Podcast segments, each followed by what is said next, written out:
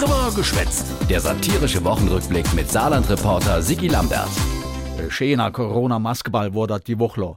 Zuerst hat's geheißt Maskegebot. Das heißt eine dringende Empfehlung, Masken zu tragen im Einzelhandel oder im öffentlichen Personennahverkehr. Dringende Empfehlung also vom Tobias Hans und vom Anke Rehlinger. Es ist nicht so, dass äh, jemand möglicherweise aus dem Bus wieder aussteigen wird müssen, wenn er sie nicht trägt. Aber es wird auch eine soziale Kontrolle, glaube ich, an dem Punkt geben. Soziale Kontrolle. Davon han ich nichts gespielt, wie ich letzte Samstag Kafe war. Mit Maske.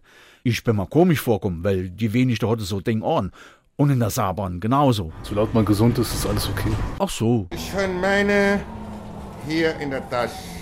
Sehen Sie? Ja, super. Kann auch so schnell nichts drankommen. Die Coronaviren lachen sich schlapp. So weit habe ich nicht gedacht. Also, im Lauf der Woche hat uns die Politik das Problem mit dem Denker abgeholt. Ab nächster Woche gilt überall Maskepflicht in Bus und Bahn und beim Inkäufe, sogar in Schleswig-Holstein. Wo sie viel frische Luft haben, weite Gegenden haben, wo die Menschen übrigens von Natur aus Abstand halten zueinander.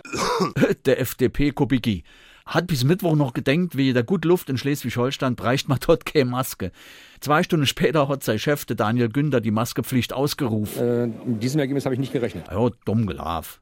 Also ab nächster Woche, ach im Saarland beim Busfahrer oder Inkäufe, nur noch mit Mund- und Nasenschutz oder wie die Bundeskanzlerin sagt, mit Community-Masken? Community-Maske. Das klingt doch schon no Verantwortung für die Gemeinschaft, no Mitgefühl. Spuckschutz, so nennt man das. Oder so.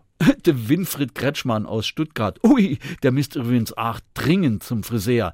Dem sein Ischelschnitt ist mittlerweile so hoch, dass er beim Innensteigen den Mercedes verkratzt.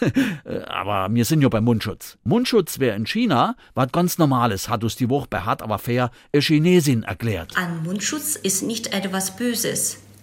Es wäre sehr schön, wenn die Deutschen in diesem Punkt von Chinesen lernen könnten. Au, au, au, au, da fällt mir aber sofort ein Haufe in, was erstmal die Chinesen, vor allem ihr Staatsführung, lehren müsste.